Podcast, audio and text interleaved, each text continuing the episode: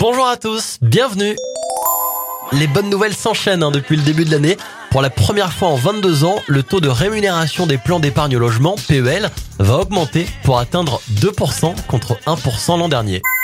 Les personnes sourdes aveugles ou en situation de handicap intellectuel, cognitif ou psychique pourront bénéficier de la prestation de compensation du handicap. Celle-ci permet de financer une auxiliaire de vie pour obtenir de l'aide et effectuer certains actes de la vie quotidienne. En étant calculateur et malin, vous allez pouvoir, grâce aux jours fériés en 2023, prendre des vacances plus longues. En prenant 4 jours de congé en avril, juillet, août, novembre et décembre et 5 jours en mai, vous allez pouvoir profiter de 59 jours de repos samedi et dimanche inclus. Pas mal